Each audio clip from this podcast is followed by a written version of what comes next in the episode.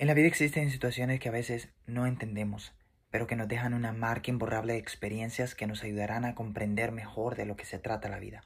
Así que acompañados de una taza de café, disfrutemos de este viaje que es la vida. Soy Gerson y bienvenidos a mi podcast.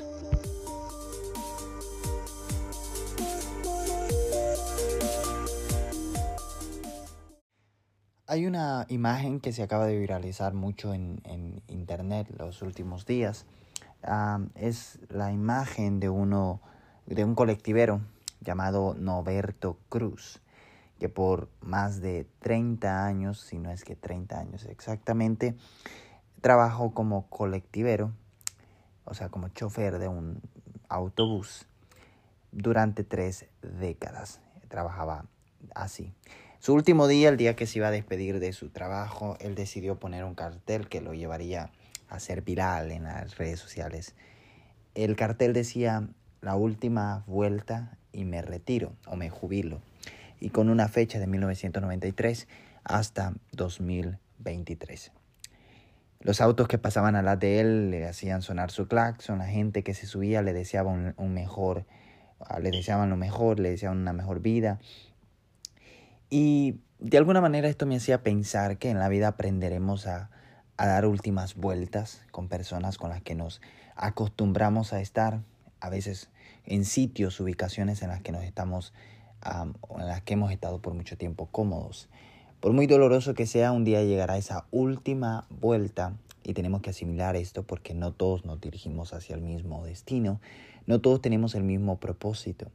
Me imagino cuán doloroso fue para aquel chofer aquella última vuelta, después de tantos años trabajando como chofer. Lo mismo pasa en nuestro caminar con Dios. Cuando Dios ya ha llamado a alguien, siempre esa persona estará obligada, por así decirlo, a abandonar ciertos sitios y a ciertas personas para poder cumplir con la voluntad de Dios.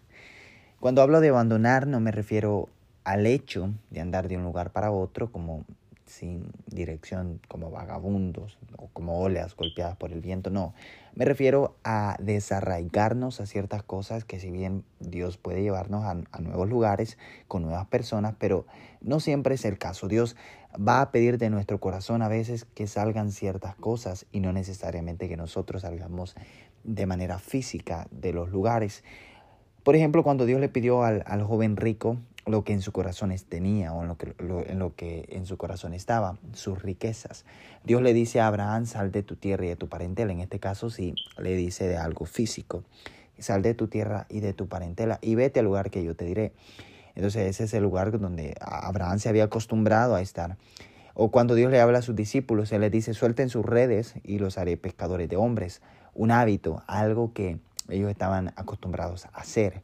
Y la historia una y otra vez se repite. Cuando Dios llama a personas, lo hará cambiar de ciertas cosas, ciertas ubicaciones y ciertas personas. Ese es el caso de que se ha repetido muchas veces. Y tenemos que estar dispuestos a las veces que sean necesarias dejar las cosas que, que Dios nos pide que dejemos. ¿Hasta dónde, ¿Hasta dónde vamos a llegar? Bueno, el camino de la fe en Dios es eso, que no sabemos hasta dónde nos estamos dirigiendo. La Biblia dice que cosas que ojo no vio, ni oído oyó, ni han subido al corazón de los hombres, son las que Dios ha preparado. Entonces, de cierta manera, no siempre vamos a saber hacia dónde nos estamos dirigiendo en Dios, hacia dónde Dios nos está llevando, pero siempre el camino en Dios, como les he dicho en podcast pasados, siempre en Dios será seguro. Aunque no sepamos a principio a dónde Dios nos está dirigiendo exactamente, pero siempre en Dios el camino será seguro, el destino será seguro. Y eso es bastante satisfactorio en cierta manera, pero por muy seguro que sea el camino, seguro en el sentido de que vamos a llegar sí o sí, pero el camino, los caminos que Dios elige siempre llevan cierto dolor, o nos añaden cierto dolor, que en ocasiones eso nos hace desanimarnos o querer rendirnos en, en plena trayectoria. Pero el, el, rendirnos no debe de ser nuestra opción cuando sabiendo que Dios nos está llevando, nos está dirigiendo, por muy dura que sea la trayectoria, el camino será seguro. Pero bueno, el enfoque de este podcast es enseñarte a, a dar esas últimas vueltas las personas. Nunca sabes cuándo va a ser esa última vuelta con una persona o con, con, en ciertos lugares. Nunca sabes cuándo será la última vez que vas a estar en un lugar, la última vez que vas a ver a esa persona. No, no sabes. Entonces, siempre la, en la, la, vida nada, en la vida nada tenemos seguro, en la vida nada, nada es de nosotros totalmente. En el matrimonio, en la saga del matrimonio siempre se, se recita un verso que aparentemente pertenece a la saga del matrimonio, que es hasta que la muerte los separe. Esto es justamente después, o antes, perdón, justamente antes de declarar a, al marido y a la mujer, al esposo y esposa. Antes de declarar a marido y mujer, ellos hacen esta declaración como, no sé, como algún tipo de uh, rito, no ritual, no sé cómo decirlo, como algún tipo de... Uh, no sé, como algún tipo de formato para el matrimonio hasta que la muerte los separe. Esta, es la, eh, esta no es la excepción, sino la regla. Entonces, la muerte siempre va a llegar y aunque por muy bueno que sea el matrimonio, va a haber un momento, una, una etapa final para ese matrimonio y es la muerte. Por muy bueno que sea, por muy enamorados que estén los novios, siempre va a haber un final. Entonces tenemos que estar siempre dispuestos, no dispuestos, sino preparados porque aunque no estemos dispuestos, siempre va a llegar. Debemos de estar siempre preparados para pasar o para hacer esa última vuelta con las personas a las que amamos, con las cosas que amamos, con, las, con los lugares que nos hemos acostumbrado a estar. yo creo que en mi niñez, de mi niñez hasta mi juventud, me he movido a varios lugares, me he movido a varias ciudades, he vivido en varias ciudades y cada ciudad, la que he dejado, ha, quedado una parte de mi corazón ahí, ¿no? Y los recuerdos, ciertas memorias, ciertos años, ciertos años, ciertas experiencias que viví se quedaron marcadas en mi vida y que solamente quedaron en mi recuerdo. Y a veces suelo añorar aquellos años en los que estaba, por ejemplo, en mi país o que estuve en México. Suelo añorar aquellos aquellas experiencias, aquellos momentos felices, incluso a veces los momentos tristes, los momentos desesperantes, los suelo añorar de cierta manera porque sé que nunca más volverán. Y sé que tuve que un día dar la última vuelta por aquella colonia que, que, me vio crecer. Tuve que dar la última vuelta con personas o amigos que, que tuve eh, en mi infancia. Tuve que dar esas últimas vueltas que por muy dolorosas que fueron, ahora estoy aquí tratando de experimentar nuevas cosas con nuevas personas con nuevas amistades y con nuevas experiencias incluso.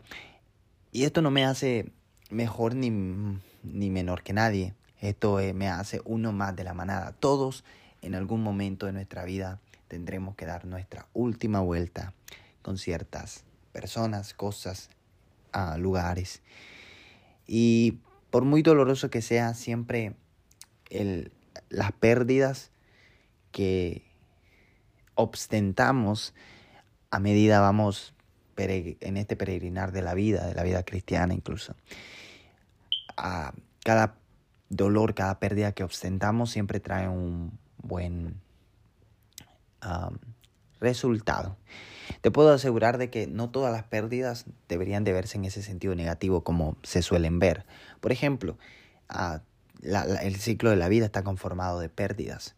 El ciclo de la vida en sí es pérdidas. Se pierde la niñez para ganar la adolescencia, la adolescencia para ganar la juventud, la juventud para ganar la adultez y la adultez para ganar la vejez.